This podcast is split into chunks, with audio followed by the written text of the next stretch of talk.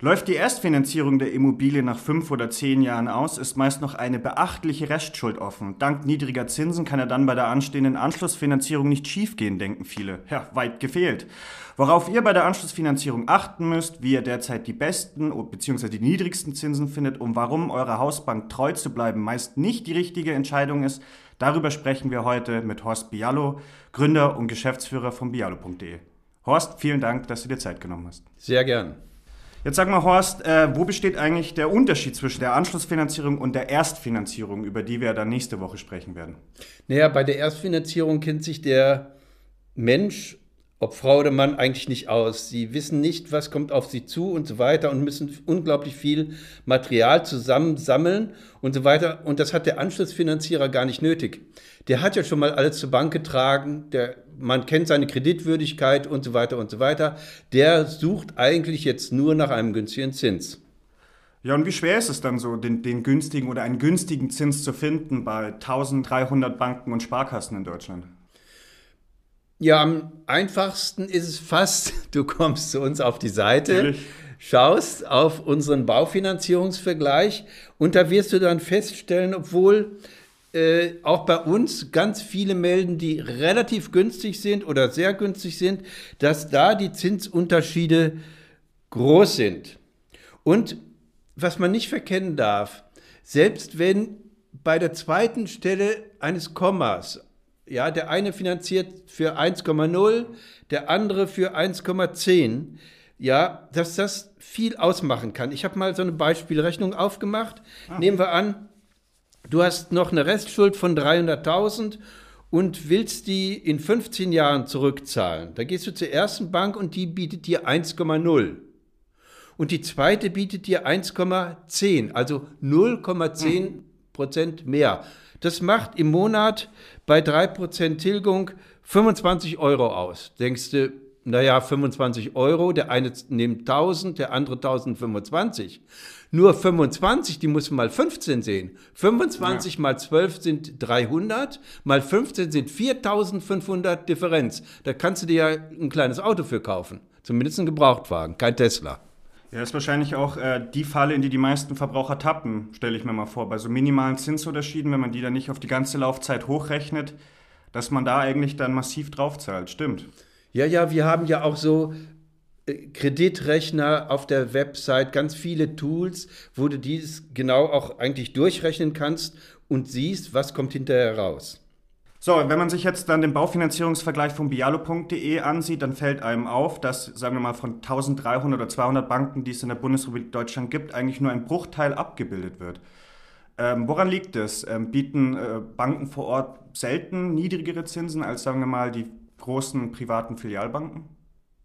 Also wir würden gerne alle abbilden, ja. wie wir das bei den Girokonten ja auch tun. Ja, nur viele geben uns die Zinsen nicht, weil sie wahrscheinlich zu schlechte Zinsen haben. Uns geben immer nur relativ günstige Banken die Zinsen und wir können die auch nicht irgendwie von der Website so abgreifen. Bei Girokonten sind die Banken gesetzlich verpflichtet, die Konditionen auf die Seite zu tun und dann haben wir die und geben die in unsere Datenbank ein. Bei der Baufinanzierung ist das nicht so, weil auch jeder Baufinanzierungszins ist ein individueller Zins. Wenn wir bei uns zum Beispiel die ING haben und da steht dann drin 1,2, dann heißt das nicht, dass jeder die 1,2 kriegt sondern die bekommt ein durchschnittlicher Baufinanzierer mit einer durchschnittlichen Sicherheit bei einem durchschnittlichen Objekt. Aber stell dir mal vor, Kevin, da ist ein Beamter, der ist in München, ist mit einer Beamtin verheiratet auch noch, mhm. also total sicherer Job. Der hat eine Immobilie, die hat er ganz günstig gekauft ja, und hat jetzt nur noch eine Restschuld von 200.000 und so weiter, der stellt für die Bank überhaupt kein Risiko dar.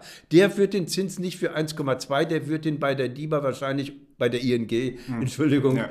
früher hieß die ja so, genau. äh, würde er wahrscheinlich für 0,9 Prozent kriegen. Und bei den Sparkassen und VR-Banken ist es eigentlich ganz ähnlich, obwohl bei den Sparkassen bricht jetzt so eine ganz neue Situation auf. Ich habe entdeckt durch Zufall, dass die Sparkasse Bremen oder die Sparkasse Bodensee nicht nur die eigene Baufinanzierung verkauft, sondern auch die Baufinanzierung von DIBA und von anderen. Ah ja. Das ist wirklich interessant. Das machen natürlich auch andere Banken, aber überregionale, aber regionale Banken haben das bis vor zwei, drei Jahren gar nicht gemacht. Und diese Banken, die sagen sich, bevor der Kunde, weil ich zu teuer bin, direkt zur DIBA geht und ich kein Geschäft mache, vermittel ich als Sparkasse diesen Kredit an meinen Kunden und kriege von der DIBA, von der ING, ja. sorry, dann eben eine Provision. Das ist auch interessant. Also mein Rat ist immer, jeder sollte zuerst zur Bank gehen, wo man die Erstfinanzierung ja. gemacht hat. Weil die kennt einen, die kennt die finanziellen Verhältnisse, die kennt das Objekt, man hat keine Arbeit und lässt sich diesen Zins nennen. Ja. Zweiter Schritt, er geht auf Bialo und vergleicht den Zins mit den Zinsen, die bei uns gelistet sind und lässt sich dann von den ersten, dem zweiten und dem dritten ein Gegenangebot machen und schaut, was da rauskommt und nimmt dann den günstigsten. Ah ja. Dann sagen wir mal, ähm, er findet bei einer anderen Bank einen günstigeren Zins und möchte wechseln. Ist das mit Kosten verbunden? Ja, da, da sind Kosten, die anfallen. Zum Beispiel muss ja die Bank, die hat sich, die erste Bank hat sich ja als Sicherheit an erster Stelle im Grundbuch eintragen lassen. Da will die zweite, die nächste Bank natürlich auch hin. Das heißt, er muss die erste Bank da mhm. rausnehmen mhm. und die neue rein. Das kostet bei 200.000 Euro Darlehen, Restschuld so ungefähr 1500 Euro. Wenn du aber vergleichst, wir hatten ja gesagt, 0,10 sind 4,5 Differenz. Ja. Wenn du von den 4,5 die 1500 abziehst, hast du immer noch 3000 Ersparnis. Der Wechsel, der lohnt sich fast immer. Allgemein bei Krediten spricht man eigentlich meistens über die Zinshöhe. Jetzt habe ich natürlich die Frage bei der Anschlussfinanzierung, ist die Zinshöhe wirklich das entscheidende Kriterium, worauf Verbraucherinnen und Verbraucher achten sollen, oder gibt es noch andere Rahmenbedingungen, wo man auch noch einen Blick drauf werfen sollte? Also die Zinshöhe macht bestimmt 90 Prozent hm. aus, mindestens, ja, 90 Prozent. Aber wenn ich zwei habe, die ganz ähnlich sind, ja, dann muss man schauen, welche Sondertilgungsmöglichkeiten bietet die Bank einem kostenlos an. Hm. Ich weiß, die ING, die sagt zum Beispiel, du kannst jedes Jahr 5% der Anfangsdarlehenssumme sondertilgen. Nehmen wir an, Kevin, du hast, kriegst jeden, jedes Jahr ein fettes Weihnachtsgeld. Oh ja. Schön wär's, gell? Schön wär's, ja. Dann könntest du natürlich das fette Weihnachtsgeld nutzen und um da eine Sondertilgung zu machen, dann kommst du schneller von den Schulden los. Naja. Oder in Corona-Zeiten ist vielleicht auch wichtig, dass du den Tilgungssatz wechseln kannst. Du weißt, je höher der Tilgungssatz ist, desto höher ist die monatliche Belastung. Mhm. Aber nehmen wir an, du verlierst den Job, ja, oder du ähm, ziehst woanders hin, wo es, du nicht so viel verdienst und kannst die Höhe nicht mehr bezahlen. Dann wäre es gut, wenn die Bank dir einräumt, wie das zum Beispiel viele Sparda-Banken tun, und sagen, ja, zweimal in der Laufzeit des Vertrages kannst du kostenlos das variieren. Also die Tilgung runterfahren oder auch die Tilgung erhöhen, um dann schneller von den Schulden runterzukommen. Naja, das ist ja gerade, wie du ja schon gesagt hast, in Krisenzeiten natürlich ein, ein schöner, schönes Extra. Ja. Das ein bisschen den Druck auch rausnimmt. Richtig. Weil wir ja gerade noch von Zinsen sprechen. Ähm, man, man, liest ja immer so von den historisch niedrigen Zinsen. Wir leben in einer Niedrigzinszeit und so weiter. Du hast deine Erfahrung. Ähm, wenn du jetzt äh, mal vergleichst die, die Zinssituation der Bauzinsen vor zehn Jahren und heute, wie würdest du das beschreiben? Ich kann ja noch länger, ich bin ja schon ein alter Sack. Gell? ja, nein, also. äh, aber ich weiß, meine erste Immobilie habe ich in Norddeutschland gekauft und da habe ich 8,5 Prozent bezahlt. Ja. 8,5, das muss man ja vorstellen. Dann konnte ich nur 1 Prozent tilgen, ja, und so weiter. Und das war schon eine ganz andere Nummer. Aber wir müssen nur mal zehn Jahre zurückblicken. Ja, da war der Zins bei 4 Prozent.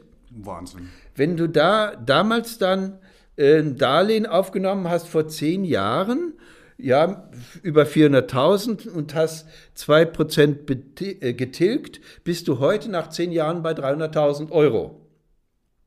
Jetzt ist aber der Zins nur bei einem Prozent. Das heißt, du kannst jetzt ja viel mehr tilgen und bist dadurch natürlich auch in der Hälfte der Zeit ungefähr fertig. Das ist eine Chance, ja, und weil die Zinsen so niedrig sind, deswegen sind die Leute auch so geil auf Immobilien Ja, und kaufen und treiben die Preise hoch. Ja, und natürlich auch, weil es außer Robo-Advisor, die es ja auf unserer Website gibt, diese Vergleiche, gibt es ja kaum Geldanlagemöglichkeiten. Das sind fast immer, ist das Immobilien getrieben. Und da fließt das Geld in die Immobilien rein, zusammen mit dem niedrigen Zins. So, also wie du schon gesagt hast, wir alle Verbraucher und Verbraucher profitieren von den niedrigen Zinsen beim Häusle bauen. Ähm, ist ja super, aber worauf sollen jetzt unsere äh, äh, Zuhörerinnen und Zuhörer schließen jetzt? Schau mal, wenn du bisher aus einer zehnjährigen, nach zehn Jahren eine, einen neuen Kredit brauchst und hast da eine Restschuld, sagen wir, von 200.000, dann könntest du ja sagen, nö, ich zahle diese 2000 Euro im Monat nicht mehr, ich setze den äh, runter und dann kann ich ja mit dem Geld kann ich mir schöne Sachen kaufen. das wäre ja. ein, ja, das natürlich. Das könnte man schon tun, aber das wäre ein kolossaler Fehler. Man sollte das, diese niedrigen Zinsen nutzen, um deutlich mehr zu tilgen. Wenn du früher 2% getilgt, getilgt hast im Jahr, kannst du jetzt 6 oder 7% tilgen, ohne mehr zu bezahlen. Also zumindest das Gleiche zu bezahlen, was du früher bei höherem Zins bezahlt hast. Das solltest du tun. Wir haben da auf unserer Website im Ratgeber zur, zum Anschlussfinanzierung haben wir ein wirklich tolles Tool, ja, den Anschlussfinanzierungsrechner. Der ist, den haben wir erst vor zwei, drei Wochen ganz neu erstellen lassen und so weiter. Und da kannst du wirklich spielen. Da kannst du deine Restschuld eingeben, kannst die Zinslaufzeit an, eingeben, kannst auch eingeben, wie viel du maximal pro Monat zahlen kannst. Und dann drückst du auf Berechnen und da siehst du, was hast du dann in der nächsten Laufzeit, Zinsbindung 10 oder 15 Jahren, was hast du dann noch als Restschuld Schuld übrig oder vielleicht bist du auch viel früher fertig. Und dann kannst du dir den Tilgungsplan anzeigen lassen oder von dort auch dann gleich zu den günstigen Banken rüber wechseln in den Baufinanzierungsrechner, um dir dort ein Angebot machen zu lassen. Das ist natürlich klasse. Ähm, Da stellt man sich natürlich immer gleich die Frage, ne, früher, ne, als es solche Tools noch nicht gab und solche Berechnungsmöglichkeiten, das muss ja früher ein riesiger Aufwand gewesen sein. Ja. Da eine richtige Anschlussfinanzierung zu finden, fällt mir nur so als Zwischenfrage ein, weil es, da konnte man mit nicht spielen. Also es ist ja schon ein Riesenfortschritt, zumindest für meine Generation. Ähm, jetzt haben wir ja viele über die klassischen Darlehen gesprochen, aber wie man auf bialo.de lesen kann, gibt es ja noch mehr Arten von Baufinanzierungen. Würde sich vielleicht für die Anschlussfinanzierung beispielsweise das sogenannte variable Darlehen anbieten? Das würde ich nicht empfehlen, auf keinen Fall. Nein, die Zinsen sind jetzt so niedrig, die sind ja schon fast bei Null. Ja, Ah, okay. also mu muss man sie festschreiben, möglichst lange, mindestens zehn Jahre, wenn nicht 15. Wir haben sogar Anbieter wie, das sind so äh, Versicherungen wie die Allianz, die bietet an sogar über 20 oder 25.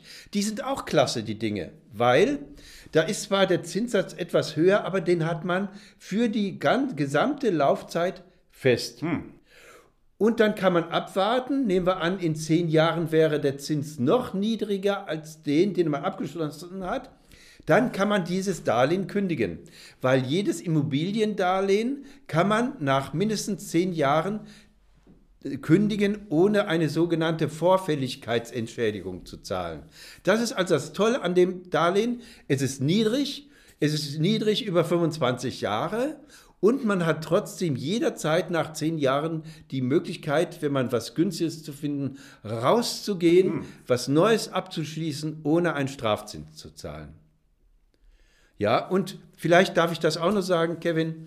Gerne. Was auch noch eine geile Sache ist, finde ich, das sind die sogenannten Volltilgerdarlehen. Volltilgerdarlehen sind Darlehen, die in einer bestimmten Laufzeit, 10 Jahre, 12 oder 15, die gesamte Schuld tilgen. Das heißt, ich habe ohnehin gleich einen Tilgungssatz von 5, 6, 7, 8 Prozent. Nur die 5 Prozent plus den Niedrigzins von einem macht zusammen 7 im Jahr und dann bin ich in 10 Jahren fertig. Und das belohnen die Banken auch mit einem deutlich niedrigeren Zins als bei einem Annuitätendarlehen, wo, wo zum Schluss noch etwas übrig bleibt. Also Volltilgerdarlehen bedeutet in einer gewissen Zeit alles zurückzuzahlen, Annuitätendarlehen, zum Schluss bleibt noch etwas übrig. Kleine Zwischenfrage, ähm, weil wir ja gerade vom Volltigerdarlehen gesprochen haben. Welcher, welcher Gruppe von Verbrauchern würdest du so eine Art von Darlehen empfehlen? Das, sind, äh, das ist zu empfehlen Leuten, die ein hohes Einkommen hm. haben, ein sicheres Einkommen, die äh, müssen sich ja eine, eine hohe Tilgung leisten können und die, da gibt es auch kein Zurück. Man muss das zahlen. Ja, bei den anderen gibt es ja so Tilgungswechsel, das hatten wir ja vorhin besprochen. Das gibt es bei den Volltilgerdarlehen nicht. Das musst du wirklich bereit sein, durchzuziehen. Hm. Und das musst du auch nur dann tun, wenn du noch etwas Spielraum hast. Nehmen wir an, das ist so ausgereizt, dass wenn dein Auto kaputt geht und du musst dir ein neues Auto kaufen und du hast dafür kein Geld mehr und nimmst dir ein Darlehen, ein Autodarlehen für 3, 4, 5, 6 Prozent auf und das wiederum viel teurer ist als das andere Darlehen, das macht keinen Sinn. Du musst hm. Spielraum haben. Du musst dir das wirklich leisten können. Nicht auf den letzten Naht genäht. Ja klar, Finanzierung sollte man nicht auf, mit heißer Nadel stricken, wie man so schön sagt. Ähm, jetzt gibt es natürlich, natürlich einige Zuhörerinnen und Zuhörer, da sagen wir mal, läuft jetzt die Baufinanzierung vielleicht in einem Jahr oder in zwei Jahren aus. Ne? Und natürlich haben die Leute ein bisschen Angst, dass sich das Zinsniveau ja verändern könnte. Wir haben es ja gesehen in den vergangenen Wochen, sind ja die Bauzinsen, wenn auch nur leicht, aber dennoch angestiegen. Äh, was würdest du solchen, äh, solchen Häuslebauern empfehlen? Also viele Banken bieten sogenannte Forward-Darlehen an. Das heißt, du sicherst dir heute den heutigen Zins für die Zeit nach zwei oder drei Jahren, ja und so weiter. Dafür zahlst du aber einen Zinsaufschlag. Hm. Bei den meisten ist der ganz gering von 0,01.